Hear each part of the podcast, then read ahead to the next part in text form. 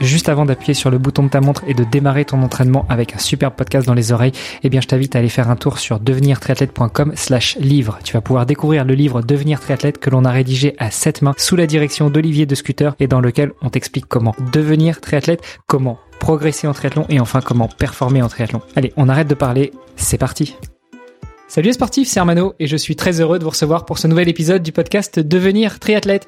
Comme d'habitude, pour m'accompagner, il y a Olivier de Scooter. Salut Olivier. Salut Armano, salut à tous. Euh, cette semaine, on va parler sport, on va parler kiné, on va parler trail, on va parler performance sportive, on va parler de plein de sujets avec une personne que forcément vous devez connaître puisqu'il est euh, très connu dans le monde du sport, de l'ultra endurance. Je veux parler de Thomas Laure-Blanchet. Salut Thomas. Salut Armano, salut Olivier, salut tout le monde. On a une euh, tradition dans ce podcast, c'est de laisser nos, nos invités se présenter. Donc je t'en prie, dis-nous tout. Qui est Thomas Laure-Blanchet Thomas Laure-Blanchet, euh, pour la partie administrative pure, euh, Thomas, il a 42 ans, il a deux enfants, il est marié à Anne-Sophie, il habite à Clermont-Ferrand, il travaille en tant que kinéostéo sur la même ville à Clermont-Ferrand. Euh, et puis, pour la partie qui nous intéresse un peu plus aujourd'hui, j'ai été, j'ai été bah, triathlète à mes tout débuts. J'ai commencé le sport d'endurance par le triathlon, plus précisément par la natation. Et rapidement, en fait, après, j'ai eu des appétences un peu supérieures pour la course à pied uniquement et en plus ça correspondait un peu mieux à, à ma problématique de vie euh, en école de kiné. Donc euh, j'ai fait que la course à pied et plus précisément beaucoup de trail et euh, notamment avec les Templiers. J'ai été champion du monde de trail en 2009. voilà. Aujourd'hui, j'ai raccroché au moins la partie performance pure en trail et euh, je continue toujours à courir pour être continuer à être crédible parce que je au sein de mon activité professionnelle je traite énormément de coureurs je fais essentiellement une bonne partie de mon activité autour du musculo-squelettique des membres inférieurs et plus précisément des coureurs à pied euh, et puis à côté de ça j'ai une casquette également de coach euh, pour la structure IBEX, euh, une structure qu'on a montée avec Simon Tissier et dans laquelle euh, j'interviens pour la partie entraînement. Et euh, et puis euh, plus récemment, je suis euh, également team manager du, team ASICS France. Donc je gère toutes les, on va dire toute l'optimisation de la performance pour les Français trailers chez ASICS. C'est pas mal comme euh, comme pédigré euh, et comme euh, comme présentation. Qu'est-ce que t'en penses, Olivier? C'est complet, mais je suis curieux de revenir un petit peu sur sur tes débuts notamment, tu, parce que tu nous as parlé un peu de triathlon. Forcément, on va on va en parler, mais on va pas parler que de ça parce que toi, t'es t'es t'es je crois que t'as surtout fait ton nom autour du trail, donc donc voilà. Mais mais tu, tu, peux nous en dire un petit peu plus là sur tes débuts dans le triathlon? Alors moi je suis euh, je suis le garçon de d'un couple de profs de PS. Mon papa et ma maman étaient profs de PS et euh, mon papa était euh, CTR natation. Donc CTR natation c'est le on va dire le chef des entraîneurs de de, de, de natation euh, dans une région en particulier l'Auvergne. Et rapidement on a baigné avec ma sœur dans le dans le milieu aquatique et puis à l'époque, donc là je parle des années 90, 95, où c'était un peu le plein boom de la du, euh, du triathlon avec euh, bah, notamment euh, championnat du monde à, Avignon en 89 avec Marc Allen. Enfin pour ceux qui connaissent un peu le triathlon, c'est des noms qui parlent, mais mais bah, effectivement maintenant on est moins on est moins sur ces sur ces sur ces profils euh, très transversales. donc du coup moi j'ai fait du triathlon parce que bah à l'époque c'était vraiment la côté le côté pluridiscipline qui m'intéressait et c'est surtout un bon moyen de m'échapper de la monoactivité aquatique. Euh, et à côté de ça, j'ai beaucoup couru. Et puis après, bah, en triathlon, ça a bien marché parce que j'étais, j'avais quand même un profil de nageur-coureur qui était assez intéressant parce que rapidement le triathlon est devenu avec euh, euh les années euh, un petit peu avant 2000, 95, 96, avec le, le drafting. Donc c'était des profils qui étaient assez intéressants pour euh, pour performer euh, et y gagner des triathlons. Donc euh, j'étais nageur nageur coureur et bah, j'ai été en équipe de France cadet junior et puis après j'ai arrêté quand j'ai intégré mon école de kiné en en début des années 2000. Donc et quand tu dis un profil excuse-moi quand tu dis un profil nageur coureur, c'est c'est quoi exactement c'est un profil. Alors j'étais plutôt coureur que nageur. Mais un profil nageur-coureur, c'est euh, c'est-à-dire qu'en triathlon, on a quand même coutume de dire que la natation, la natation, enfin le triathlon se perd, euh, se gagne pas en natation, mais il peut se le perdre. Euh, et il se gagne en course à pied. donc la nageur-coureur permet de rester dans le coup jusqu'à la dernière épreuve qui peut être décisive pour la course à pied. Mais ça me permet, en gros, nageur, finissais sur une sur un Grand Prix, je sortais dernier tiers de premier pack. Et euh, course à pied euh, et course à pied bah j'étais euh, j'étais à côté en équipe de enfin en équipe de France de triathlon mais j'étais en sport études athlée donc en gros c'était du à l'époque à l'époque c'était du un peu moins de en junior c'était autour des 32 sur sur 10 bandes qui suffisait à l'époque. Euh, maintenant, c'est moins le cas. Corrige-moi si je me trompe, mais euh, le triathlon, c'est aussi une histoire de famille. Alors, je sais pas pour tes parents, mais en tout cas, ta sœur a été aussi un grand nom dans le triathlon, en particulier l'Xterra. Oui, alors en particulier l'Xterra, je dirais plutôt en particulier dans les catégories jeunes, puisqu'elle a été championne du monde junior de triathlon. Euh, et après, euh, bah, elle a été euh, deux fois potentiellement sélectionnable pour les JO. Bon, pas, pas, de bol pour elle. À chaque fois, bah, ça a été pas de bol parce que un coup ils en ont pris deux, elle était troisième, et un coup ils en ont pris une, elle était deuxième. Donc elle a jamais vraiment, enfin, elle a jamais fait les JO. Elle est allée jusqu'à la dernière marche avant de, de, de, de, performer les, de transformer l'essai. Euh, et puis effectivement, ouais, bah, elle est plus jeune que moi, donc elle a emboîté, elle a emboîté le pas quand moi je me suis mis de façon plus intensive au triathlon avec Bon, le triathlon, ça reste quand même une, une discipline qui, euh, qui occupe pas mal la semaine. Donc euh, oui, elle a emboîté le pas euh, dès que moi j'ai commencé à m'y mettre sérieux, on va dire à partir du lycée costaud. Elle, elle, elle a été, elle est dans les traces. Ah, donc c'est toi qui lui as mis le pied à l'étrier, plutôt le, le, pied sur les pédales pour découvrir le triathlon et puis après y rester, pendant que toi, après, insidieusement, t'as switché vers d'autres disciplines? Bah insidieusement parce qu'en fait, effectivement, quand je suis arrivé en, école de kiné, j'avais pas de facilité de d'aménagement d'emploi du temps. Donc euh, j'ai euh, j'ai j'ai arrêté plus ou moins le triathlon euh, première année espoir pour bah pour justement me consacrer ou tout du moins essayer de me consacrer davantage aux études. Et j'ai continué à faire que de la course à pied qui était quand même la, la qui reste quand même la discipline la plus simple à à, à faire quand on a une des choses à côté. Et, et du coup bah, après le trail ça m'a quand même tout de suite plu. Et j'ai fait mon premier trail en 2000 en 2001, un peu en mode défi en fait. J'étais en mode euh, voilà, je venais de valider mon de valider mon année mon année de kiné, j'ai dit bah ouais, je me tenterais bien un coup en mode euh, défi euh, parce qu'il y avait une course qui s'appelait la Sensipidum dans vers chez nous. J'étais un peu en mode on rejoint les deux les deux points culminants du du massif et donc du coup, c'était un peu en mode défi, ça a super bien marché après derrière, j'ai j'ai emboîté le pas pour vraiment faire de faire de ce défi-là en fait mon nouveau sport de prédilection. Alors, on comprend bien que toi, le, fait que tu mis un peu en pause le triathlon, puis finalement t'es switché sur autre chose, c'est c'est véritablement le, le côté chronophage de l'entraînement. Euh, en trail, justement, quand tu commences avec ce défi, euh, ça représente combien en termes de, de, distance et donc plus ou moins en, termes d'heures? Parce qu'évidemment on peut pas comparer euh, un, un, 10 km ou un 20 km ou un 30 km trail avec euh, la même distance sur route. Bah en fait moi j'avais quand même euh, dans ma tête un petit peu cette cette euh, cet étalon enfin ou du moins ces références un peu de de, de charge charge hebdomadaire de d'entraînement en triathlon qui était autour des 20 à peu près en grosso merdo. Euh, et donc effectivement on s'entraîne rarement 20 heures par semaine en course à pied. Euh, ou alors euh, non ou alors non euh, on fait quand même de l'entraînement croisé. Bah, J'y suis, mais c'est compliqué. Hein. en ce moment, je prépare mon défi de traverser de la France. 20 heures par semaine en course à pied, c'est compliqué. T'es quand même pas loin en termes de charge, de volume, de haut niveau. Et puis, et puis après, effectivement, on est quand même sur. Euh, alors après, euh, on est quand même sur euh, quelque chose qui, moi, en gros, je faisais la sensipidum pour en mode défi. Alors à l'époque, j'avais 21 ans. Je me retrouvais au départ d'une course qui faisait 60.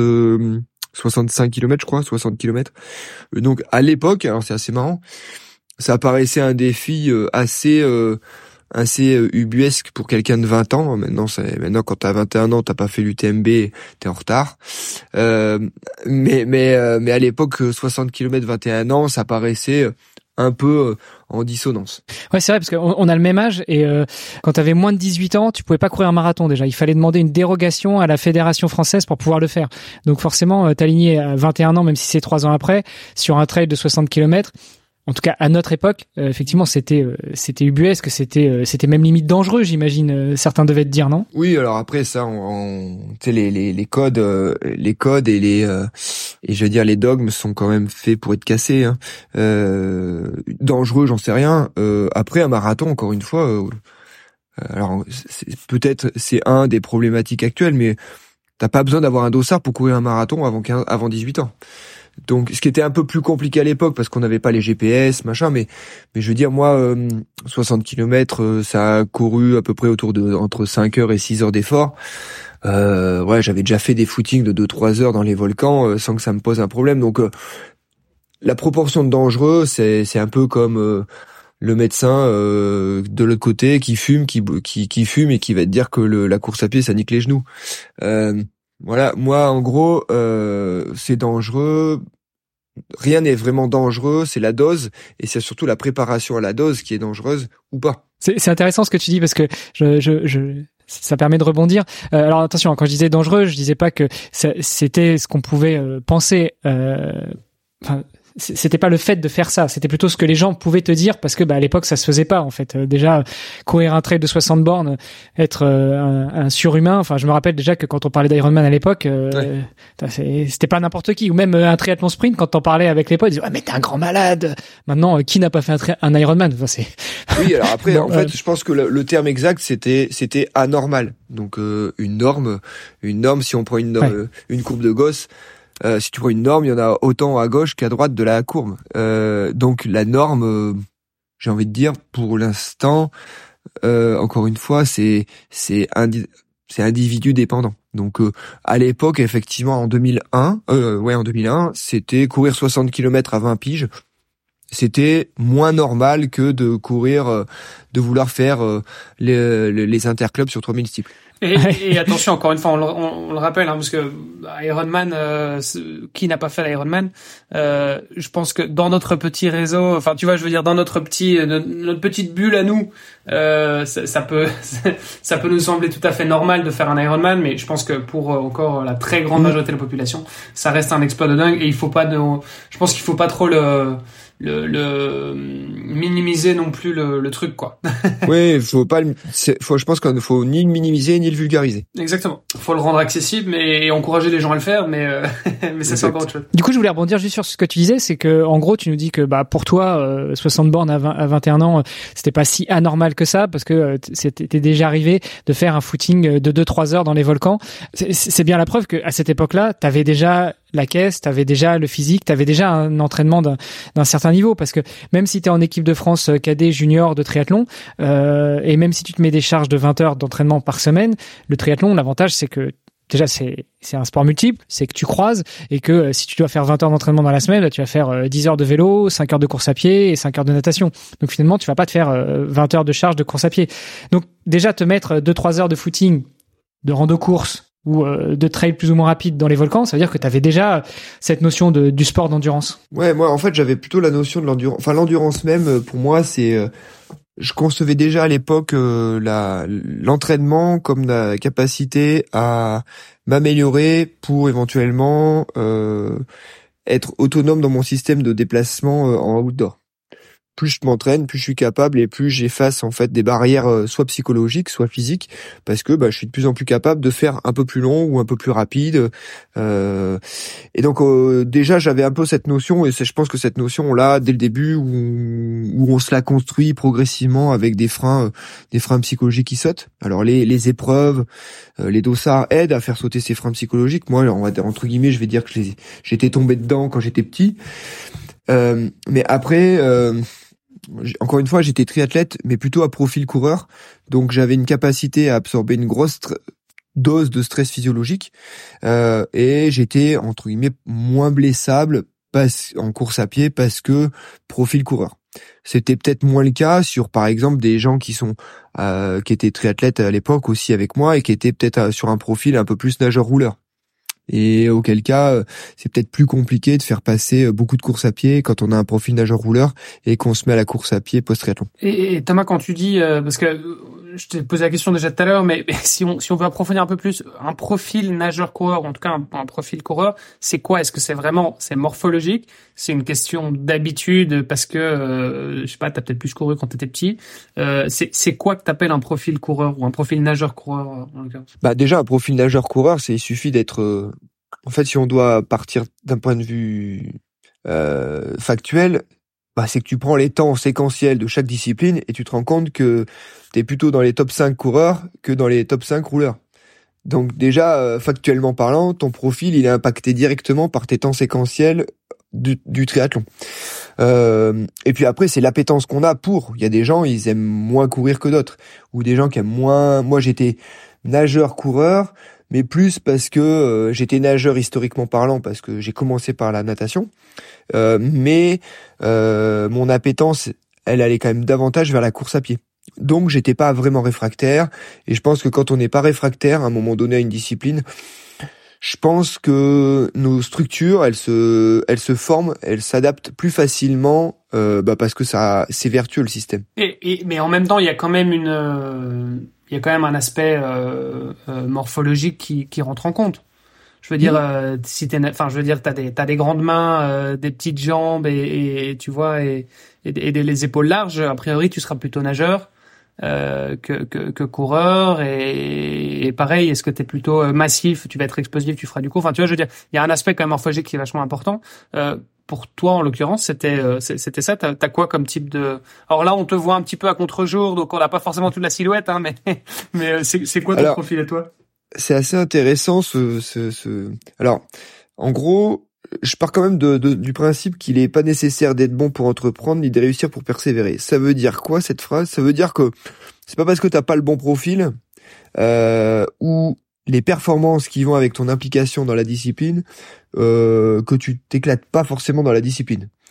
Donc admettons, ça veut dire quoi? Que un profil comme euh, un Phelps, ben s'il aime pas nager, mais que c'est son profil qui lui permettrait d'être bon en natation et qui préfère courir, ben il va être il va être coureur, il va être peut-être coureur moins bon, mais il va il va avoir plus de facilité à faire de la course à pied.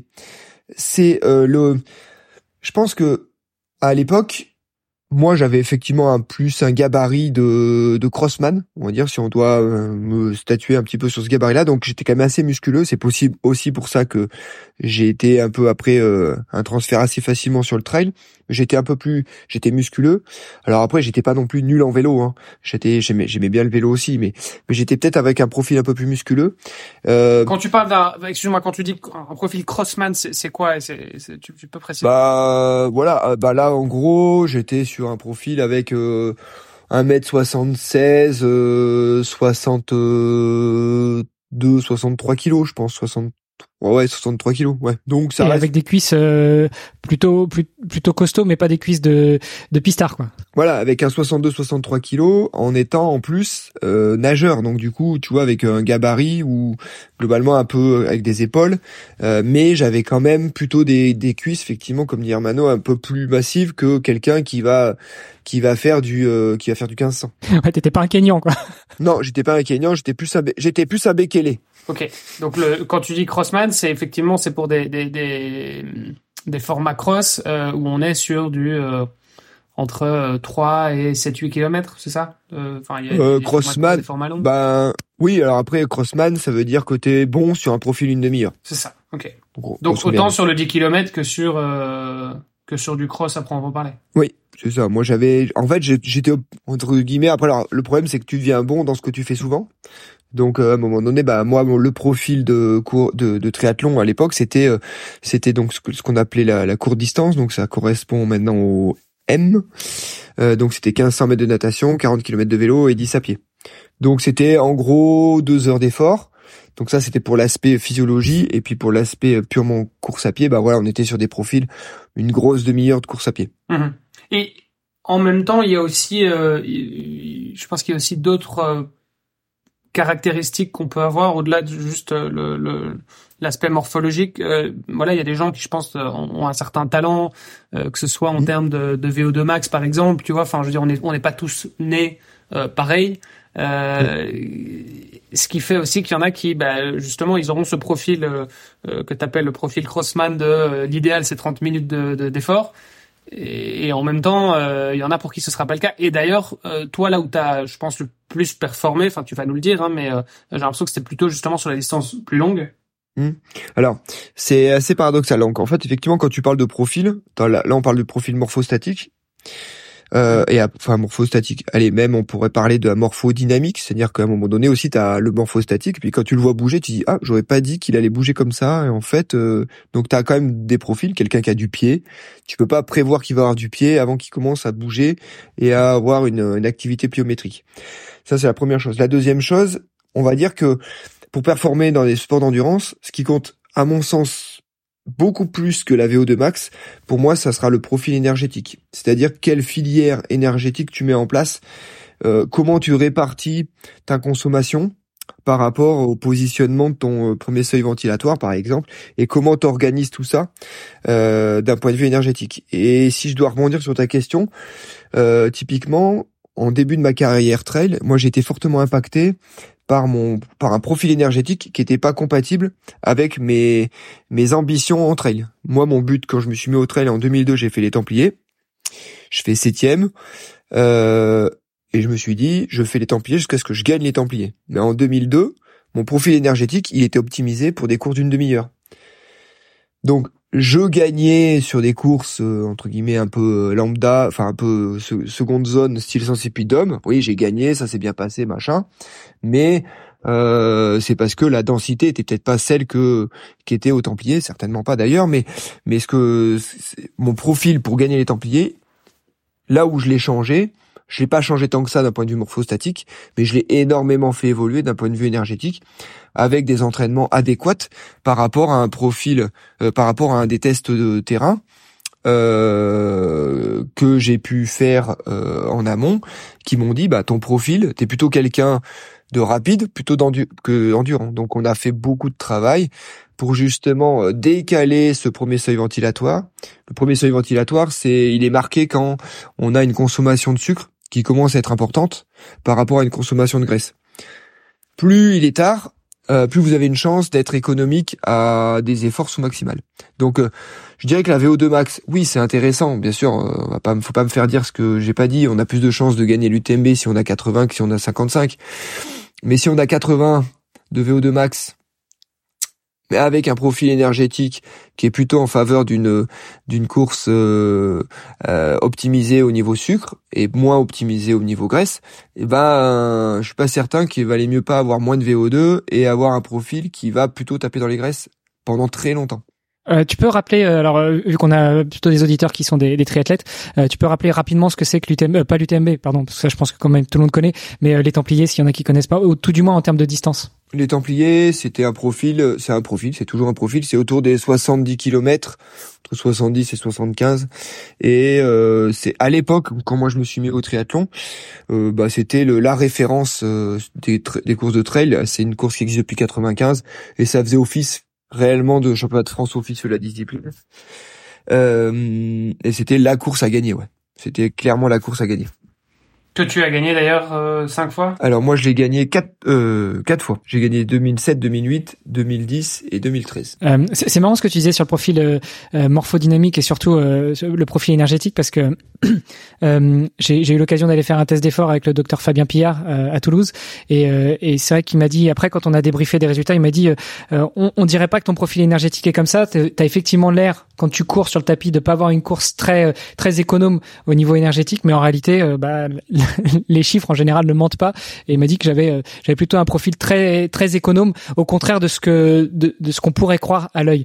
Euh, euh du coup, ça me fait juste couper 30 secondes. Est-ce que ce profil, euh, ce test d'effort, il a été fait avec analyse des gaz? Ouais, ouais, il a été fait avec analyse des gaz. Avec le masque, voilà, parce que là, c'est ça qui, il y a uniquement comme ça que tu, euh, ce que tu mesures ce qu'on appelle le quotient respiratoire. C'est ce quotient respiratoire qui te dit à quel moment tu bascules euh, dans une consommation euh, moindre de graisse et plus de sucre. Parce qu'en fait, il y a beaucoup de gens qui qui, qui confondent un peu euh, profil énergétique et euh, oui, mais moi, on m'a trouvé mes seuils avec mon taux de lactate. Ça n'a rien à voir. Ouais, et d'ailleurs, pour parler du docteur Fabien Pierre, il n'est pas forcément, il est pas forcément un gros défenseur du, du test de lactate euh, euh, de manière générale. Euh, bah, du coup, as, tu as tué ma question parce que j'allais te demander comment est-ce qu'on fait pour connaître, pour connaître ces seuils et, et, pour connaître, pour savoir si on est, si on, si on a eu un coureur plutôt avec un profil économe au niveau énergétique ou pas. Mais du coup, tu as répondu à la question. toi, tu disais, tu l'as su par rapport à des tests terrain, c'est-à-dire tu faisais des tests sur tapis ou c'est des tests que tu peux faire aussi Enfin, prendre un masque, mesurer la spirométrie, c'est plus compliqué. Surtout en 2000, il fallait avoir la valise avec tout le matos derrière. Mais mais comment est-ce que tu comment est-ce que tu as découvert ces seuils-là et, et peut-être comment tu t'es dit justement donc tu nous as dit que tu avais un objectif de gagner les Templiers, mais est-ce que pour toi le long et après l'ultra long c'était déjà un objectif euh, que tu t'étais fixé ou c'est au contraire en, cherchant à aller gagner les Templiers, tu t'es révélé pour de l'ultra distance? Euh, Alors il y a plein de questions.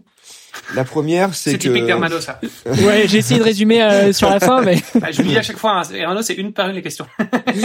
alors, il y a plein de questions. Mais la première, en fait, c'est que... Alors, déjà, moi, j'ai toujours eu une appétence forte pour la physiologie de l'effort. Euh, mon père a été... Euh, enfin, moi, je parle de euh, de seuil de seuil anaérobie, seuil aérobie. Je pense que depuis que j'ai 10 ans, depuis que j'ai compris que quand on partait à fond, au bout d'une minute, on changeait de filière. Euh, et que si on voulait résister, bah il y avait un problème euh, que j'avais relativement vite identifié. Donc euh, ça m'a toujours intéressé. donc tout cet aspect un petit peu optimisation de d'un on va dire d'une structure existante. En fait, on est comme on est fait et en fait, on se rend compte que avec l'entraînement, on arrive à influencer notre capacité à être plus performant dans certains domaines plus que d'autres. Après, jusqu'à une certaine limite et une certaine euh, degré de, de compliance de notre système. Euh, première chose. La deuxième chose, en fait, effectivement, bah, moi, euh, ça n'a pas été compliqué. Hein. Pour les seuils, j'avais la notion des seuils ventilatoires 1, seuil ventilatoire 2, blabla, hein, euh, qui pour moi identifie finalement plus des profils.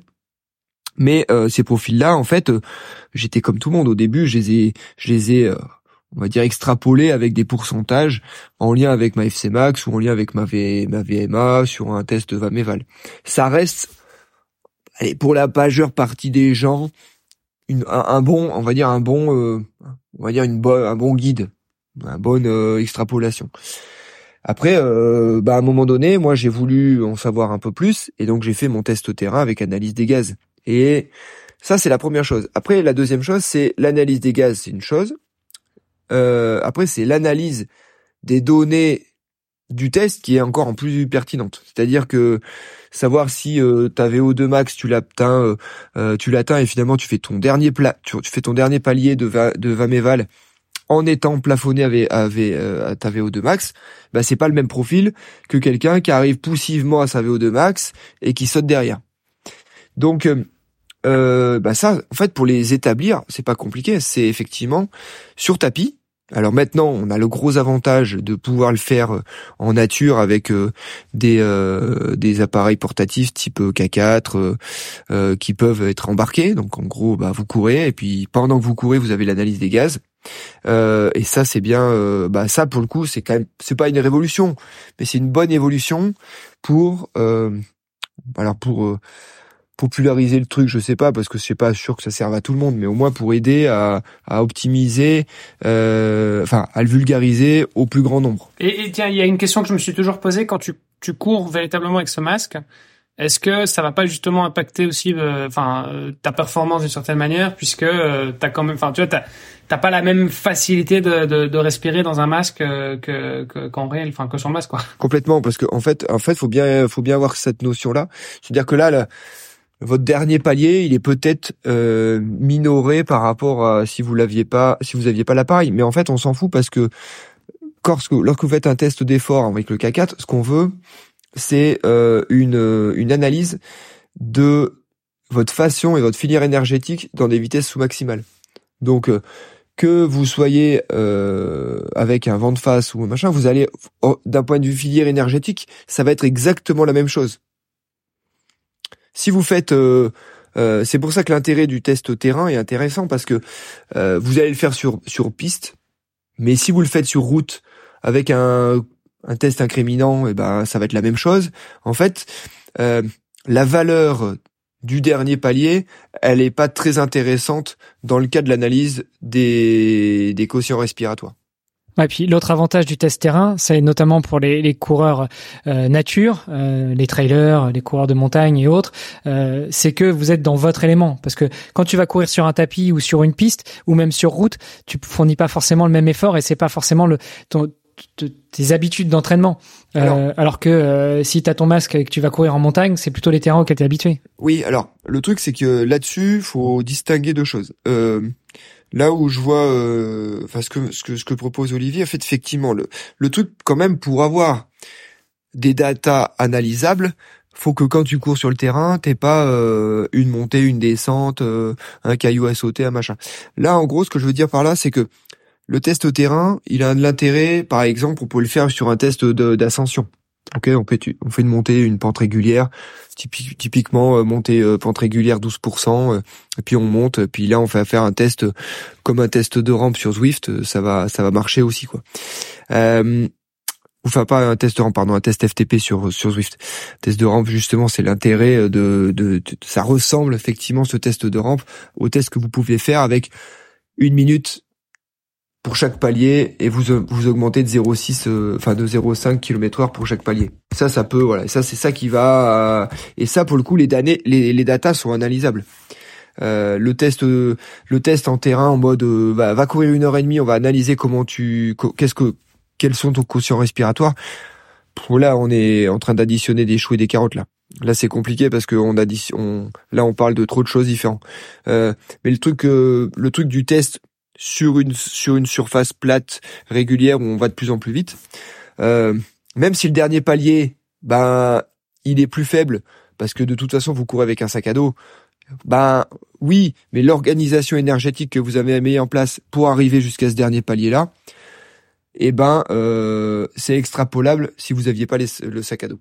En gros, ce que tu veux dire, c'est que je sais pas si on a une euh, une VMA à 18 sur tapis, euh, on l'aura peut-être à 18,5 si on fait le test sur piste sans le sans le masque, mais euh, mais par contre si on a un crossover, donc le le, le, moment où euh, nos deux filières euh, énergétiques se croisent, donc l'aérobie et l'anaérobie, qui est à 17 sur tapis, il sera aussi potentiellement à 17 sur la piste, c'est ça? Non, il sera peut-être plus bas. Enfin, mais mais, mais ce que je veux dire, c'est avec ou sans masque, en fait.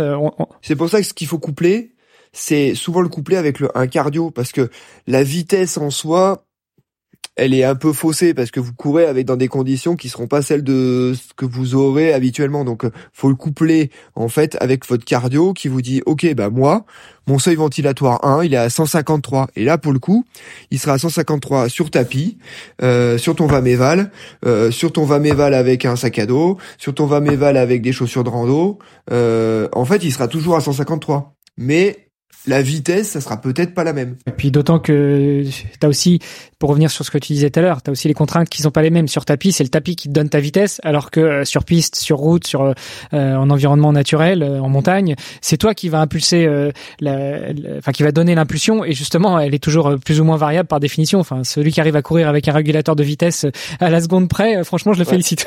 Ouais, c'est clair. c'est clair. Et puis c'est surtout que c'est important, c'est que moi, ce que je donne à mes athlètes en général, c'est que plus on avance dans la saison, plus on, on va dire, on s'émancipe ou on se sevre de de tous les les feedbacks technologiques. Et parce qu'à un moment donné, euh, quand vous courez depuis trois heures, euh, que vous sachiez que vous êtes à 12,3 ou à 13,1, euh, que vous êtes à 153 pulses ou 146, bon, euh, pas certain que ce soit super pertinent, alors qu'en fait, il faut avoir son ressenti d'effort sur une échelle de 10, et puis c'est à peu près ça sur lequel vous dites, bon, ok, là, je suis sur un trail long, ça fait deux heures que je cours, en termes d'effort, ça serait bien que je sois autour de 6, 7 sur 10. Ça suffit. Et, en même temps, c'est quelque chose qui est beaucoup plus facile à faire euh, quand tu es sur du long, justement, typiquement, enfin, sur, allez, sur un, sur un 10 km euh, sur route. Euh, Ah, c'est 9 sur 10. c'est 9 sur 10. Bon, t'es 10 quand même, toi. 10, allez, 9 les, les 5 premiers kilomètres, puis après t'es à, à 12 sur 10, quoi. Ah ouais, voilà. Ouais. Non, mais je veux dire, tu regardes, tu regardes quand même beaucoup plus, tu regardes ta montre, quoi. Je veux dire, tu, là, tu, tu regardes tes pulses ou, ou, bon, ou tes watts si t'as un capteur ou peu importe, mais, euh, mais, mais, mais t'es, t'es, t'es beaucoup plus attentif à ça. Oui, et puis en plus, euh, le truc, c'est que là, globalement, quand, dès que tu commences à aller sur des trucs, euh, étalonnés, bah t'as la sanction du du t'as la sanction du chronomètre. Donc tu sais que globalement euh, si tu veux faire moins de 30 au 10 et que euh, tu vois écrit euh, tu vois écrit 19,8 sur ta montre eh ben t'es un petit peu à la bourre. Donc peu importe ton ressenti tes pulses ton machin tu sais que tu vas essayer de te sortir les doigts pour être à 20,1 oui donc en fait le 10 km c'est vrai que c'est peut-être encore un mauvais un mauvais exemple mais peut-être que le, le semi-marathon là c'est c'est peut-être là où tu commences à regarder le plus oui. ton, ton ta montre Oui, après bah voilà, après le, semi-marathon, tu sais qu'en gros, bah après plus t'as travaillé cette allure-là au à l'entraînement, plus normalement en théorie, tu vois, tu prends un gars comme Jimmy Gressier, bah il a fait euh, fait 59 40 sur euh, sur son semi sans montre quoi. Parce qu'en gros il s'est dit bah voilà mon semi euh, j'ai pas envie de me de courir avec la montre qui doit me réguler qui doit et qui ouais ouais peut-être.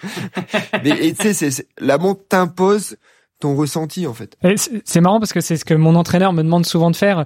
Euh, c'est euh, des fois il me, il me il met des, des, objectifs, que ce soit à l'entraînement ou même des objectifs de compétition.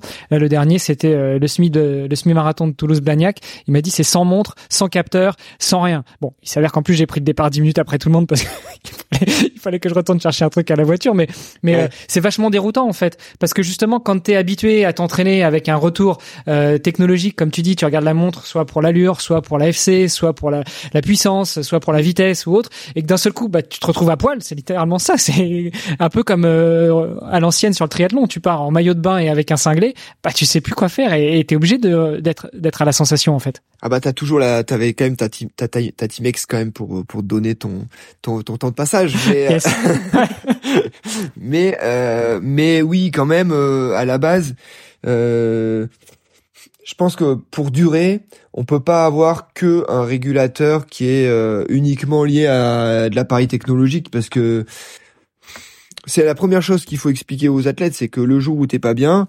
euh, bah, ton 7 sur 10, bah, c'est un 7 sur 10. Et euh, bah, le jour où t'es pas bien, c'est peut-être 12 à l'heure, et le jour où t'es bien, c'est peut-être 14 à l'heure. Mais en fait, on s'en fout.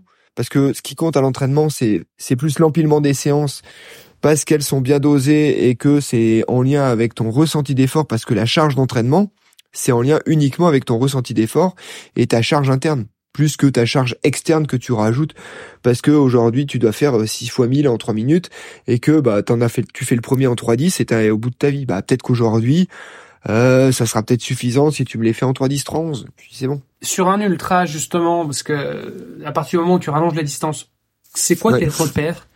Euh, parce que comme tu disais, voilà, effectivement, euh, mes pulses, euh, ça ne sert plus grand chose, ça me sert plus à grand chose. Alors, il y a tes sensations et tu nous expliqueras peut-être aussi après comment comment comment on fait en fait pour pour avoir ces sensations parce que c'est pas forcément quelque chose d'évident pour tout le monde. Mais mais mais toi en l'occurrence sur sur, sur l'ultra, tu fais comment? C'est quoi tes repères à toi? Alors moi mes repères, c'est est-ce que j'arrive toujours à manger. Euh, c'est la c'est la base en ultra. Dès que tu veux durer, il faut réussir à pouvoir manger. Euh, parce que c'est ton carburant numéro un et euh, globalement ça donne quand même une bonne régulation de ton de ton niveau d'intensité. Ça c'est la première chose. La deuxième chose, je dirais que après plus tu es en ultra, enfin après tu as ultra pour être finisher, ultra pour être euh, performeur, ultra pour être euh, winner. Donc je sais ça chaque cas va être particulier. quoi qu'il en soit, même pour le profil winner, on n'est quand même pas certain au départ de pouvoir être de pouvoir être à l'arrivée. Euh, et le profil winner, à un moment donné, tu vas de toute façon être impacté par euh, les gens avec qui tu cours, comment ils vont gérer leur course, euh, mais plutôt dans le dernier tiers de course. Dans, le dernier tiers, tu peux pas te faire, tu peux pas te, enfin te, si tu souhaites gagner la course, dans le dernier tiers de course, tu peux pas te, te uniquement avoir comme régulation. Non, mais je reste sur mes propres sensations. Oui, mmh très probablement, mais à un moment donné, tu peux, t'es forcément impacté par les écarts de devant et les écarts de derrière pour savoir euh, où ils en sont par rapport à toi. Euh, le bon exemple là, c'est euh, c'est cette année à l'UTMB entre euh, Kylian Jornet et Mathieu Blanchard. Quoi. Enfin, mm. les deux, ils se sont quand même un peu tirés la bourre et ils sont un petit peu mutuellement emmenés. Euh, et je pense qu'ils n'étaient pas uniquement à la sensation. Bah oui, très probablement. Tu peux pas. Je pense que si l'un comme l'autre avait pas eu euh, l'autre en face, euh, très probablement ils auraient pas du tout géré de la même façon. Euh, donc la régulation numéro un, c'est pour le pour l'ensemble pour l'ensemble des coureurs, c'est est-ce que je suis encore capable de manger? et après, ça reste quand même la sensation de se dire, ok, est-ce que je suis actuellement en train de produire un effort autour de 5, 5, 6 sur 10. 5 sur 10. Mais ça, encore une fois, ça reste quand même euh, entraînable et ça doit être entraîné à l'entraînement. C'est obligatoire. Alors ceci étant dit, pour revenir sur la question que te posait Olivier tout à l'heure, comment on évalue sa sensation? Parce que je pense que c'est pas forcément facile pour tout le monde. J'ai envie de dire peut-être sur une échelle euh, à trois niveaux. Un, je vais super bien. Deux, bof. Trois, euh, je suis au fond de la, au fond de ma vie, euh, au bout de ma vie. Ok. Mais dès que tu commences à rajouter un petit peu des, des échelons sur 5 ou sur 10 ou même sur 20, comment est-ce que tu arrives à évaluer en fait ton ton niveau d'effort, ta sensation à l'effort, euh, ton niveau technique que tu as mis dedans. Enfin, il y a aussi plusieurs façons d'évaluer tout ça. Ouais. Euh, alors sur Ultra déjà, tu vas, si je prends tes tes, tes trois tes trois niveaux d'évaluation, euh, tu vas pas arrêter d'évaluer d'évoluer entre 3 et 1. C'est le c'est l'ultra. C'est quand ça va pas, t'inquiète pas, ça va pas durer, mais ça marche aussi dans l'envers. Euh, donc du coup, tu vas passer ton temps à être bien et à être moins bien ça, ça fait partie du business, quoi. C'est obligé euh, que t'en passes par là. Euh, même les meilleurs, euh, c'est assez marrant parce qu'une fois j'avais discuté de ça avec Kylian. On discutait sur euh, un truc sur l'onglet. Ça n'a rien à voir. Vous allez voir le pont après. L'onglet quand on a froid aux mains. je lui dis mais Tom, et toi quand tu fais du ski t'as pas t'as pas mal aux mains Il me dit bah si. en fait, entre quelqu'un qui a qui en fait beaucoup et quelqu'un qui en fait jamais, la douleur est la même. Par contre, celui qui en fait souvent, il a la capacité à supporter un peu plus longtemps la même douleur. Eh ben, je dirais que sur Ultra, faut pas croire que les premiers, c'est vachement plus facile pour eux que les derniers. Hein. Par contre, ce qui fait qu'ils sont devant, c'est qu'ils ont la capacité à pouvoir garder un peu plus longtemps le doigt coincé dans une porte que ceux qui vont l'enlever au bout de deux secondes. C'est ça qui fait qu'à un moment, donné... oui, c'est ça qui fait qu'on va être différent. Voire même ils souffreront davantage. Oui, voire même. que si t'es juste finisher et que tu te le fais plus en mode, euh, en fait, euh, moi je vais m'arrêter prendre quelques selfies euh, sur la route parce que parce que je le fais pour le plaisir. Tu te dis, ouais, les premiers souffriront d'autant plus quoi. Complètement. C'est pour ça qu'on dit ouais, moi j'ai plus de mérite pour les derniers que pour les premiers. Ben non, parce qu'en fait, en termes d'intensité, ok, je pense que alors moi je suis, j'adore. Hein, moi je, moi j'entraîne, j'ai presque plus de facilité et même de plus en plus de de d'appétence pour les pour entraîner les débutants que pour entraîner les élites. Euh, pourquoi? Parce que les débutants, ils ont euh, cette capacité à bien écouter et à être euh, à l'écoute de, euh, bah dire, dire des, bons conseils pour arriver dans leur projet qui est passer la ligne d'arrivée. Mais je dirais que si on doit évaluer le truc, je dirais qu'à un moment donné, ils auront fourni à peu près la même la même quantité euh, de difficulté. L'élite, c'est beaucoup en pas longtemps. Et le finisher, c'est pas beaucoup, mais sur plus longtemps. À la fin, ça fait le même capital de souffrance. Hein. Mais donc ça veut dire sur une sensation, euh, ta sensation à l'effort, entre un finisher, un performeur et un winner, euh, elle aura pas été la même. bah si la sensation à l'effort. Tu vois ce que je veux dire, c'est-à-dire que tu te mets plus dans le rouge. C'est-à-dire ce que, ce que je veux dire, c'est que le, prenons l'hypothèse que le winner va plus se mettre dans le rouge, il va plus se faire mal. de mal. Mmh. Sauf que il aurait été habitué à cette douleur et donc potentiellement la sensation de l'effort aura été la même. Ouais, je pense que la sensation, ouais, je pense que oui, oui, t'as raison. Bah, en fait, la sensation de l'effort, lui, il va plutôt essayer de se mettre à 7 sur 10 et durer. Et le, le finisher, lui, il va plutôt essayer de gérer son 4 sur 10 parce qu'il sait que euh, quand il va plus, long, plus loin, euh, ça risque d'être bloquant dans son dans son objectif de passer la ligne d'arrivée. Et est-ce qu'on peut, est-ce qu'on peut mesurer la douleur? Mesurer la douleur, euh, non, parce que c'est la douleur, euh, c'est une, c'est une expérience euh, multisensorielle, psychique, physique, biopsycho, biopsychosociale, qui a plein d'afférences. Donc la mesure. Que, je veux dire, en fait. Alors la mesure avec le V1, hein, on la mesure, mais. On la mesure avec quoi, tu dis? Ce qu'on appelle l'échelle visuelle anal, algique, c'est-à-dire que as sur les patients à l'hôpital, on leur dit, ben, vous avez votre, tu prends une règle, euh, côté de 0 à 10. Euh, d'un côté, eux, euh, ils ont pas les chiffres, et de l'autre côté, le professionnel de santé a les chiffres. Et eh ben, on va demander aux patients de positionner le curseur entre pas de douleur, la douleur la plus insupportable qu'il puisse imaginer, bah lui, il va positionner son curseur. Et ça, ça interfère par rapport à ce qu'on va proposer en termes d'antalgie aux patients. Ok, mais donc ça c'est ça c'est bien la, la, enfin ça reste la sensation au final. C'est la sensation, eh ben, la sensation de douleur. C'est pas la douleur en elle-même que tu mesures. Mais donc est-ce qu'il y a une différence Eh ben si, ah ben si, si si, c'est pas. Bah, parce que c'est quoi la différence entre la douleur et la sensation de douleur pour toi? Euh, justement, pour moi, j'ai l'impression que c'est pareil. Ah oui, c'est complètement pareil. Et c'est exactement ce que tu mesures.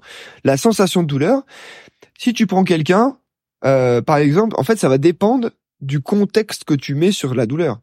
Un, un joueur de piano, euh, un joueur de, de, de, de violon, euh, euh, enfin, ce que je veux dire, c'est que c'est très contextuel. Le joueur de, de, de, de, violon qui va se couper le bout du doigt en, en coupant, en pliant du papier. En termes de douleur, toi, tu vas lui dire non mais c'est bon, c'est une chochotte. Mais non, mais lui, ça impacte énormément sa pratique. Pour lui, c'est une douleur insupportable. C'est insupportable cette douleur au bout du doigt. Il peut pas jouer, il peut rien faire, il peut pas gagner sa vie. Toi, si tu vas te dire, mais non, mais en fait, c'est bon, je vais mettre un pansement et ça va se passer très bien. C'est pas une douleur de ouf non plus. Bah oui, mais c'est contextuel. La douleur est contextuelle. Tu, tu peux pas t'écarter de ça, donc euh, c'est c'est toi ton 2 sur 10, ça va pas être mon 2 sur 10, ça va pas être le 2 sur 10 d'Hermano, ça va pas être le 8 sur 10 de quelqu'un d'autre. Donc euh, c'est c'est exactement comme ça aussi que tu mesures la charge d'entraînement. La charge d'entraînement, c'est automatiquement lié à la sensation que tu as toi du ressenti post-effort en lien avec cette charge-là. Et cette perception de la douleur, c'est quand même quelque chose qui est né aussi. Il y a des gens qui ont plus, qui vont plus, qui, qui vont plus la ressentir que d'autres. Moi, un jour, je m'étais pété le coude à vélo. Je suis rentré jusque chez moi en roulant. Euh, j'ai eu le temps de prendre ma douche, de manger, machin. Et puis à moi, je suis bon, ça fait quand même un peu mal, machin. Et ouais, mon coude, il est, en fait, il était pété. Après, il y a aussi une question d'adrénaline. Je me, je m'étais dit, oui, ça fait un peu mal, tu vois. Mais et j'ai l'impression que j'ai toujours eu un peu ce truc. C'est ce qu'on m'a toujours dit, tu vois. C'est bah ouais, effectivement, euh, euh t'es, t'es enfin t'es pas très sensible à la douleur. Euh, mais j'ai pas l'impression d'avoir euh, travaillé ça. Tu vois, j'ai l'impression que c'est un truc un peu depuis depuis toujours. Il y a des gens qui, ont, qui vont beaucoup plus l'apercevoir que d'autres. J'ai l'impression. Euh, ben ça dépend quelle douleur. Ça peut être. Euh, ça, en fait, ça dépend vraiment de la douleur. Par exemple, tu vois, ce qui est assez intéressant, c'est que il y a il y a deux trois ans, j'avais un syndrome de l'imposteur à entériner, donc du coup j'ai fait un master 2 euh, en STAPS sur euh, l'incidence des blessures de surutilisation et les la charge d'entraînement en course à pied. Et euh, du coup, il a fallu en fait à un moment donné statuer sur c'est quoi être blessé? Mmh c'est quoi être blessé? Tu vois, à un moment donné, quand tu te poses sur des sur des, des thématiques comme ça, tu dis bah déjà faut qu'on parle à peu près de tous la même chose. C'est quoi être blessé? Bah la blessure, il y a ce qu'on appelle des études. il y a une étude Delphi qui a été euh, qui a validé le fait qu'une blessure, étude Delphi, c'est qu'il y a plein de d'experts dans un domaine particulier qui se regroupent dans une pièce et la consigne, c'est vous sortez quand vous êtes d'accord sur ce qui est une blessure. Bon, des fois ça peut durer très longtemps et des fois ils sortent et ils sont pas d'accord. Mais pour le coup là ils ont. Ah, c'est comme pour l'élection du nouveau pape quoi. Exactement. Euh, là, pour le coup, ils sont sortis. Ils ont dit, bah, une, étude, une, une blessure en course à pied, c'est quelque chose qui oblige à modifier votre entraînement, de la semaine et ou qui vous oblige à vous arrêter plus de trois jours et ou qui vous oblige à consulter un professionnel de santé. C'est-à-dire que dès que tu commences à enclencher un des trois, globalement t'es blessé. Donc ça veut dire que aujourd'hui, tu dis ouais non mais il est allé voir un professionnel de santé. Mais pourquoi? Parce que pour dans sa tête, lui, il estimait être blessé. Toi, t'estimais pas avoir un truc de ouf. Mais ça impacte de la même façon euh, ta non-capacité à pouvoir continuer ta pratique sportive. Là, ce que tu nous dis, du coup, ça c'est la vraie définition d'une blessure en course à pied, c'est ça? Ouais, ça c'est la blessure de c'est Yamamoto 2016. Euh, c'est la blessure de c'est la blessure du coureur à pied pour un coureur récréatif. Est-ce qu'on va avoir la même définition euh, pour euh, un joueur de tennis ou euh, pour rester sur la course à pied Tu nous dis c'est la c'est la définition de la blessure pour un coureur à pied récréatif, mais c'est-à-dire un coureur élite. Est-ce qu'on va avoir la même définition? Parce que j'imagine bien que quand tu t'entraînes, après, après moi c'est mon avis. C'est ça va être là. Après on part sur de c'est mon avis personnel. Il y a pas j'ai pas d'étude à vous proposer qui dit bah, c'est quoi être blessé pour un coureur élite? Très probablement un coureur blessé pour enfin pour un coureur élite quelqu'un qui est blessé, c'est quelqu'un qui, à l'effort peut-être, ressent une gêne qui l'empêche de pouvoir utiliser à 100% ses capacités euh, physiques. Très probablement, elle sera différente, mais j'ai pas d'exemple, j'ai pas d'études à vous proposer. Euh, c'est intéressant, c'est limite, euh, c'est limite de la philo. Hein. On rentre dans des débats. Oui, oui, bah en tout cas, de la sémantique, mais complètement. Euh, pour revenir sur la résistance à la douleur, comment tu fais pour pour travailler ça C'est de l'exposition progressive à un stress croissant. C'est-à-dire que si tu dis aujourd'hui, c'est mais ça marche pour tous. Hein. C'est comment tu fais pour t'entraîner sans te blesser. Eh ben tu vas progressivement, un peu plus et suffisamment pour pas pour que tu puisses y retourner assez précocement le lendemain. Et est-ce qu'il y a d'autres trucs, euh, peut-être, je sais pas, un peu plus spécifiques, parce qu'au final, bon, l'exposition progressive à un stress croissant, bon, ça s'appelle l'entraînement, quoi. Ouais. mais, Exactement. mais, euh, Bah, donc, euh, effectivement, bon, tu veux, tu veux réduire ta, tu veux réduire, ta- augmenter ta résistance à la douleur, bah, tu dois t'entraîner davantage, ok. Mais Mhm. est-ce qu'il n'y a pas des trucs, tu vois, des petits hacks, euh, je sais pas quoi, pour euh, pour euh, des, pour faire ça, euh, tu vois, l'augmenter, mais peut-être euh, plus Ça rapidement. s'appelle des pilules après, Olivier. Ouais, le, ouais, ce que j'allais dire, ça s'appelle le dopage. Non, mais en fait, qu'il ne soit pas du dopage, quelque chose qui soit. bah si, soit parce que si tu, et- si, et- parce que et tu demandes, si, parce que si, c'est, en fait, c'est du dopage, parce que qu'est-ce que c'est la définition du dopage? On va repartir sur de la philosophie.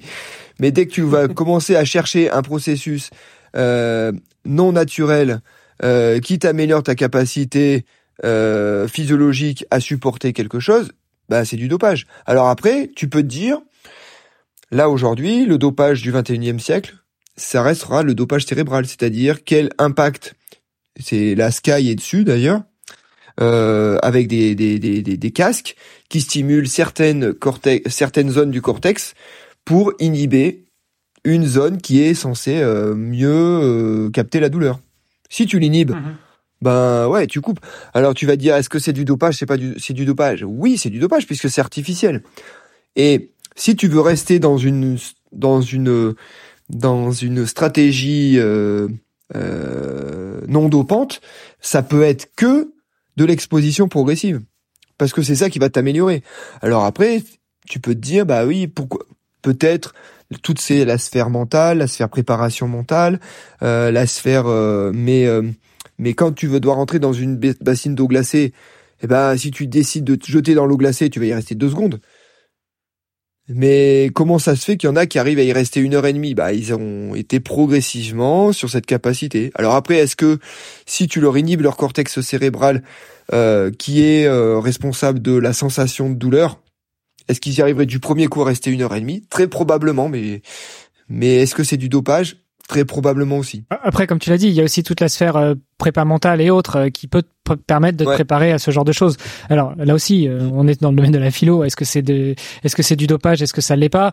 En fait, le principe de la prépa mentale, c'est que tu es guidé pour travailler toi-même sur toi-même en fait donc euh, toi sur toi-même Mhm. donc je sais pas si ça peut s'appeler du dopage mais mais ça n'empêche que euh, que c'est pas forcément naturel Mhm. chez toi à la base et ça reste de l'entraînement parce que finalement c'est pas en une séance de préparation mentale ou en une séance d'hypnose que tu vas te lever que tu vas aller prendre un bain euh, tu vas aller euh, couper ta Non. glace euh, dans le lac euh, au Canada puis tu vas prendre un bain pendant une heure et demie quoi Non, après, il faut pas que les auditeurs ils pensent que la prépa mentale c'est du dopage. Hein.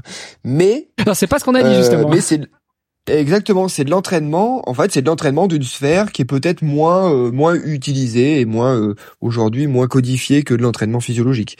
Euh, mais comme mais la, comme la résistance au froid, par exemple. Enfin, il y a des euh, il y a des entraînements qui consistent justement à se dire bah voilà je me fais une sortie longue en hiver euh, sans gants euh, tu vois euh, enfin sans être complètement mitouflé mais me dire voilà ça, ça va me permettre de travailler ma résistance au froid euh, et donc du coup ma résistance à la douleur Hum, à la, à la à la douleur du froid. oui tout comme tu Mais- pourrais euh, Enfin, je sais pas, tu peux peut-être en travailler, tu peux travailler la douleur de différentes manières. hein. Après, ça devient un peu Non, parce masochiste que- cette conversation, mais Euh, oui, non, non, mais en fait, tu travailles, tu travailles ta résistance à la douleur ou du froid, et c'est une exposition progressive. C'est-à-dire qu'aujourd'hui, tu dis, bah, je vais courir pieds nus, sans gants, dans la neige, pendant une heure et demie.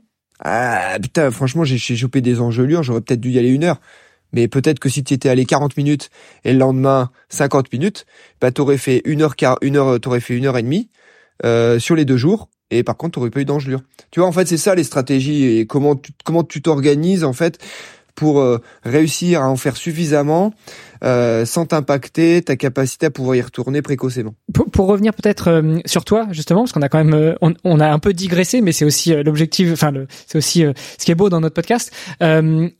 Toi, tu as fait une école de kiné direct après le bac. Est-ce que justement, euh, tu as toujours été guidé par ça, par euh, euh, par aller au bout de, ta- de, de- des connaissances que tu pouvais avoir en physiologie, et, et c'est pour ça que tu t'es orienté vers euh, le milieu de, de la kinésithérapie, euh, voire de l'ostéo, euh, ou est-ce que c'est, est-ce que tu sais finalement ce qui t'a, ce qui a fait que tu t'es orienté dans cette filière-là?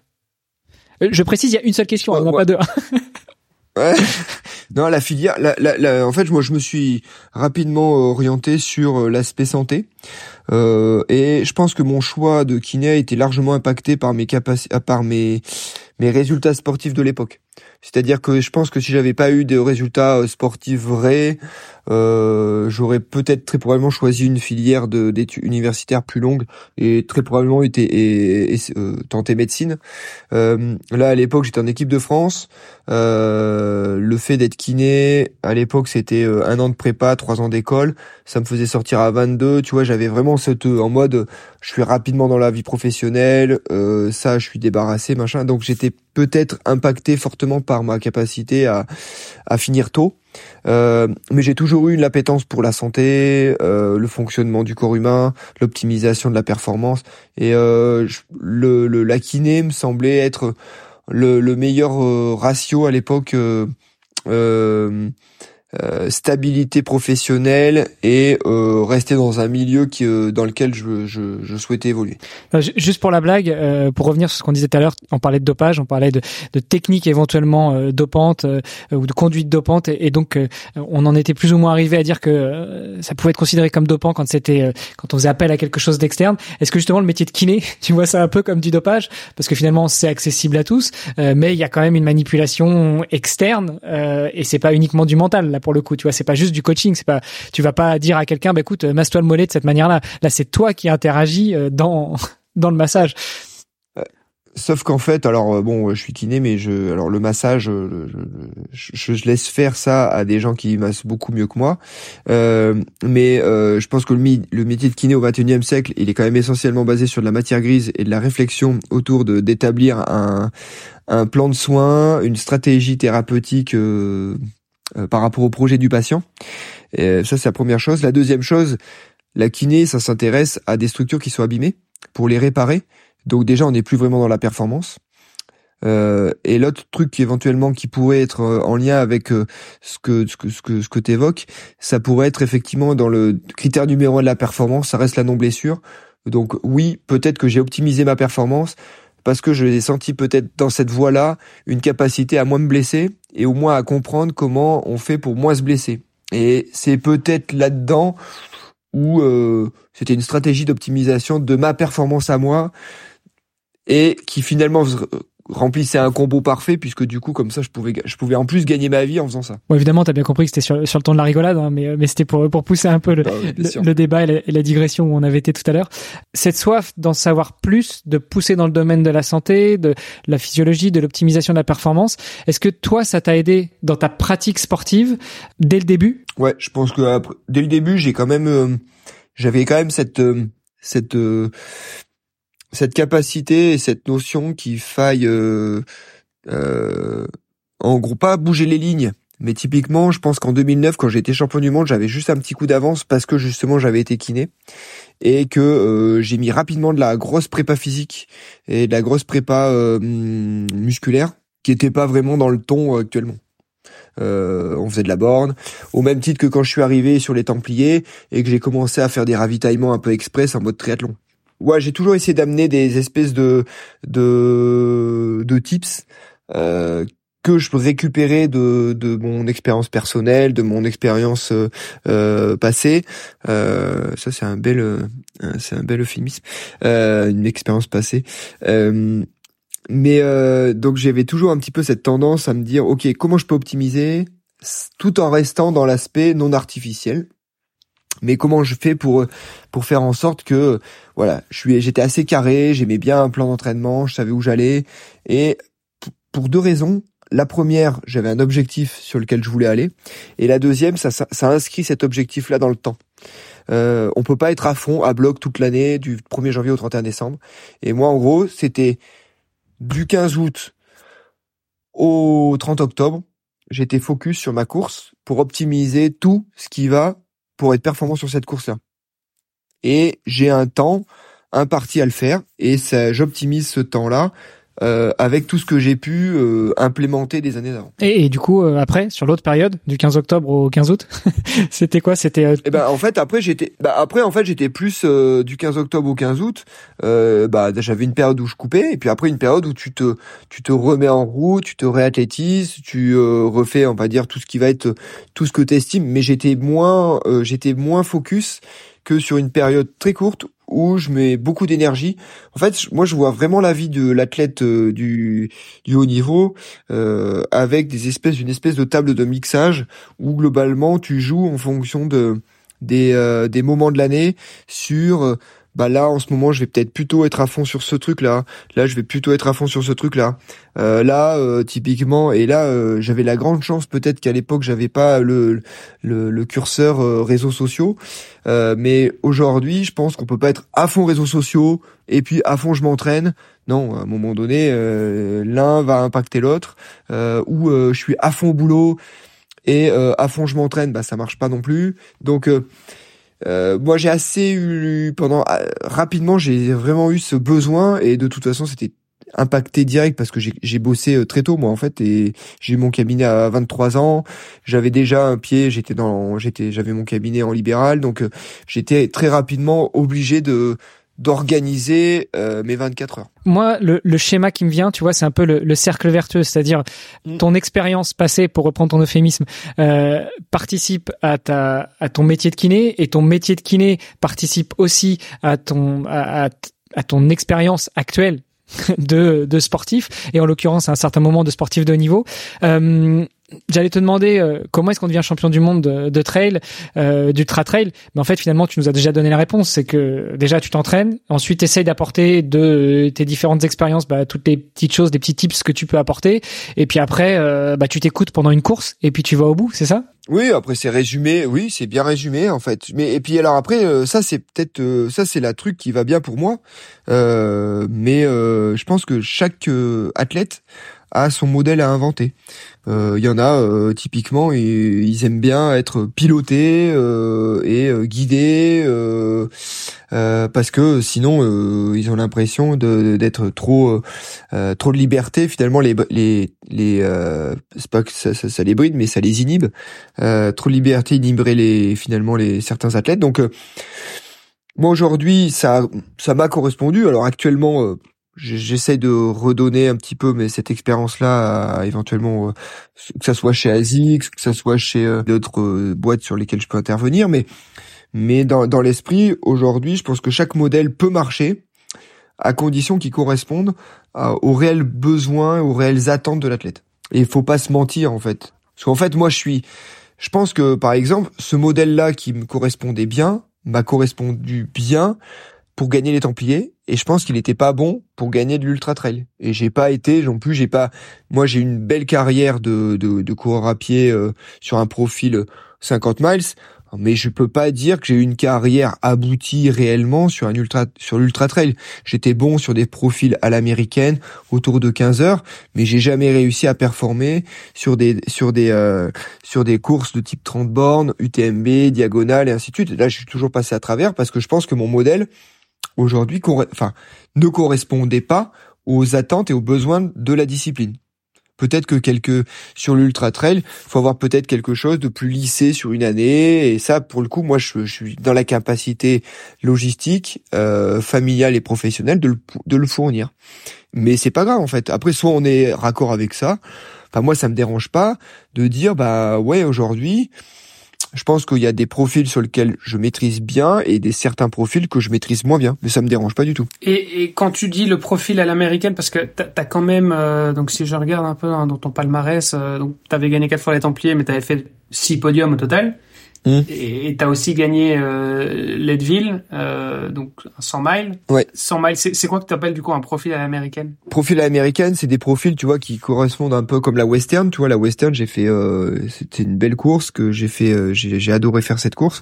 Euh, mais la profil à l'américaine, c'est des courses qui sont autour de entre 14 et 14 et 17 heures, on va dire entre 13 et 17 heures euh, où c'est de la vraie course à pied et on passe moins de temps à marcher dans des grandes pentes, enfin dans des grands, des grands. D'accord, c'est plus plat quoi. Alors ouais, plat ou c'est plus courant, c'est plus courable. Mhm. Ouais, parce que la Leadville et la, la Western euh, sont pas non plus connus pour être euh, des courses sur route, quoi.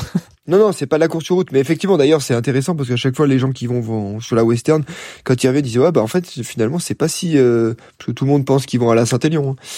Euh, mais c'est pas c'est et la Saint-Élion de d'avant. Maintenant, elle est quand même un peu plus costaud, mais mais euh, mais dans l'esprit, c'est qu'aujourd'hui, je suis pas certain que je suis super formé et si on revient sur notre discussion de base euh, d'un point de vue morphostatique ainsi de suite est-ce que je suis câblé formé? Euh, que ce soit bien euh, physiquement ou mentalement pour pouvoir performer sur un, une diagonale des fous je pense que je suis pas le meilleur profil. Et, et pourquoi à ce niveau-là qu'est-ce qui te manque euh, au niveau du profil encore une fois hein, parce que bon il y a tes, tes, la réalité euh, logistique familiale professionnelle et autres bon ça c'est encore autre chose mais, euh, mais, mais au niveau du profil en tel quel, en, en lui-même Je pense que la, on va dire mon introduction et mon, mon introduction rapide et mon CV suffisent à répondre à la question. C'est-à-dire, je veux faire trop de choses. Et, et, que plus tu veux faire de choses, plus tu mets de l'énergie dans plein de, et c'est parce que j'ai besoin de ça. Après, est-ce que c'est bien, est-ce que c'est pas bien? En fait, j'ai pas à me, j'ai pas à justifier ça. En fait, euh, moi, c'est que je m'épanouis quand j'ai plein de dossiers sur le feu. Euh, peut-être que pour faire de l'ultra, il faut avoir quelque chose où, euh, on est plus posé, plus euh, à même de pouvoir se consacrer complètement toute la journée à, euh, à se préparer, à assimiler les choses. Euh, bah oui, bah moi j'aime avoir une famille, j'aime avoir des copains, j'aime sortir, j'aime machin. Et ça, euh, je pense que pour être performant sur ultra, le problème c'est que ça nécessite forcément euh, de faire des choix et choisir, ça va être préféré ou renoncer. Et je suis quelqu'un qui a du mal à renoncer. C'est marrant. Ça a des forces et ça a ses faiblesses. Mon épouse t'a passé un coup de fil, non? Parce que c'est ce qu'elle me répète souvent. Tu, peux, tu dois choisir, tu peux pas tout faire. ok, et, et, donc du coup, parce que, euh, enfin, on revient quand même dessus, hein, mais euh, bon, 100 miles, euh, c'est quand même considéré comme étant de l'ultra. Euh, oui. Qu'est-ce qui fait que t'as Parce que donc tu nous as parlé justement de tes, tes stratégies, on va dire, euh, sur le plus court. Qu'est-ce Qu'est-ce qui a fait Qu'est-ce que tu as mis en place justement pour gagner cette course qui est quand même assez mythique? Alors euh, Leadville, il y a deux, il y a deux choses qui sont un petit peu impactantes. C'est la distance, effectivement, 100 miles, donc 160 km, ok, et c'est surtout l'altitude en fait. Donc ce que j'ai mis, c'est une stratégie en lien avec l'altitude pour y revenir, euh, ça pourrait être intéressant d'avoir une, de faire. D'ailleurs, je vous donne des des, éventuels euh, invités à, à avoir, mais euh, je m'étais rapproché de Vincent Pialou, qui était quelqu'un qui était euh, qui est bien réputé dans le monde de l'altitude. Euh, donc je m'étais rapproché de lui.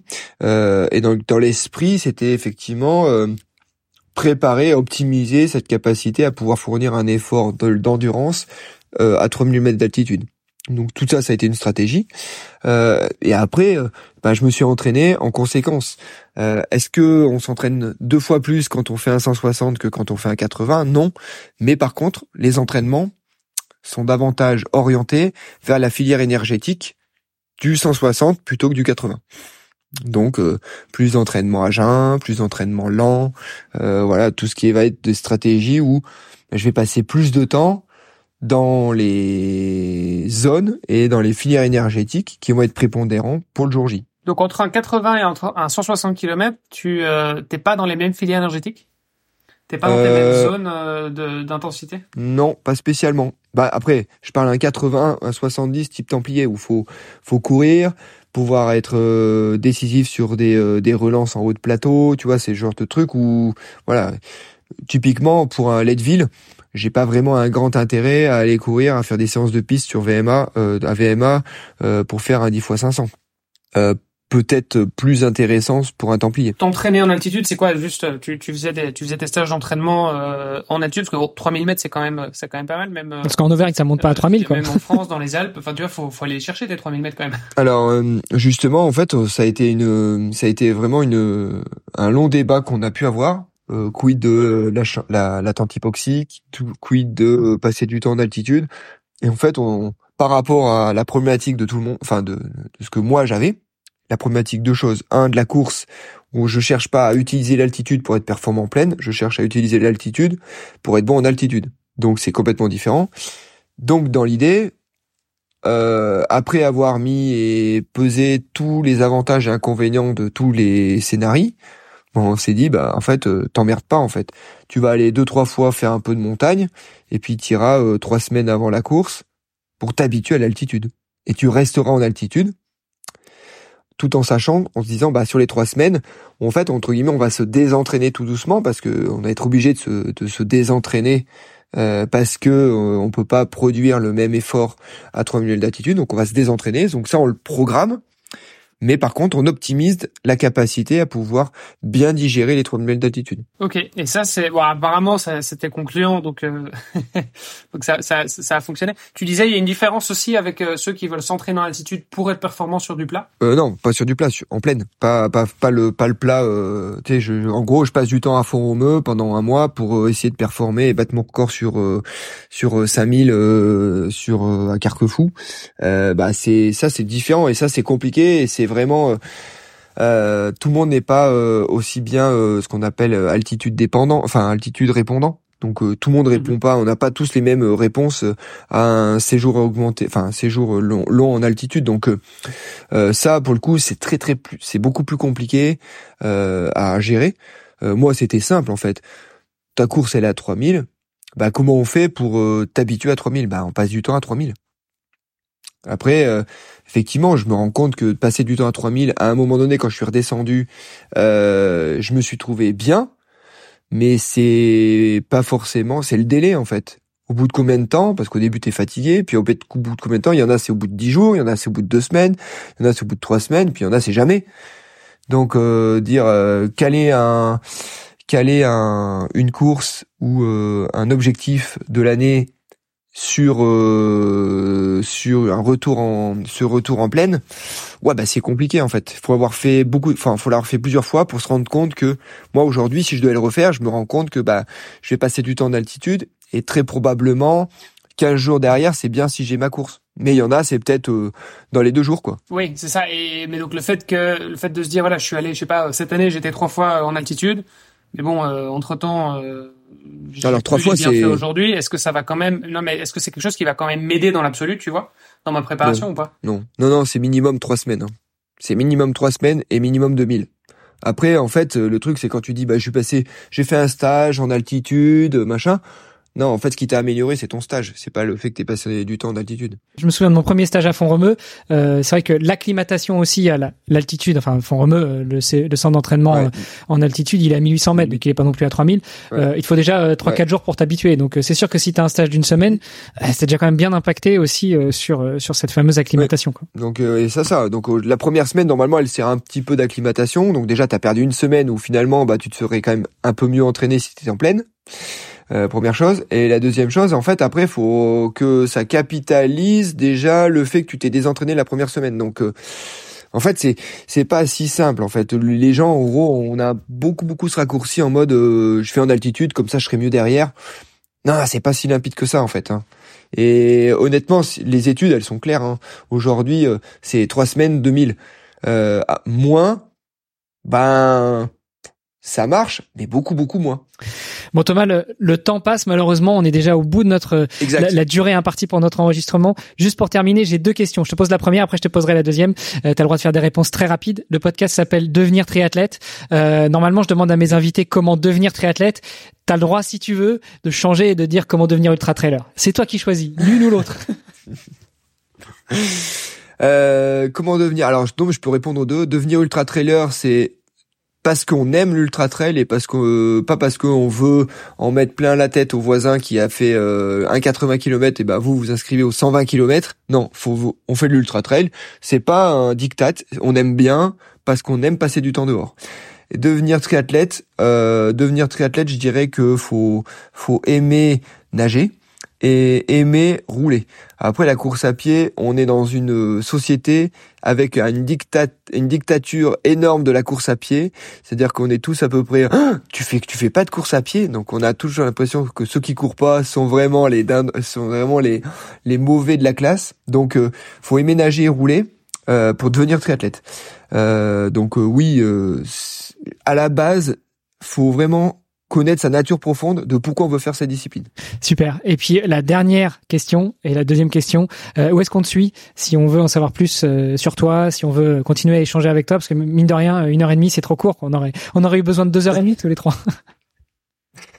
Euh, bon, on me suit sur, euh, je suis présent sur Insta, euh, Facebook. je suis en train tout doucement d'essayer de refaire mon site internet, mais globalement sur Clermont-Ferrand, je suis assez accessible et sur Doctolib, je suis présent. Donc non, globalement sur toutes les, je suis pas présent sur TikTok ni sur Snapchat, mais globalement tous les autres de ma, tous les autres réseaux de ma génération, je suis là.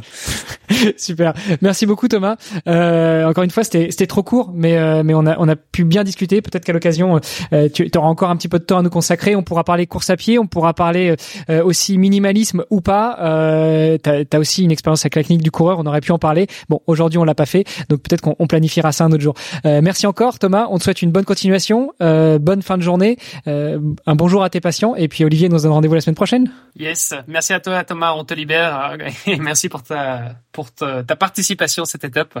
Allez, merci les gars. Merci, ciao. Ciao. Merci d'avoir écouté cet épisode jusqu'au bout. N'oubliez pas de rejoindre notre groupe Facebook pour discuter avec les invités, commenter et poser vos questions. Et Olivier et moi, nous vous répondrons dans un prochain épisode. À la semaine prochaine. Salut les sportifs.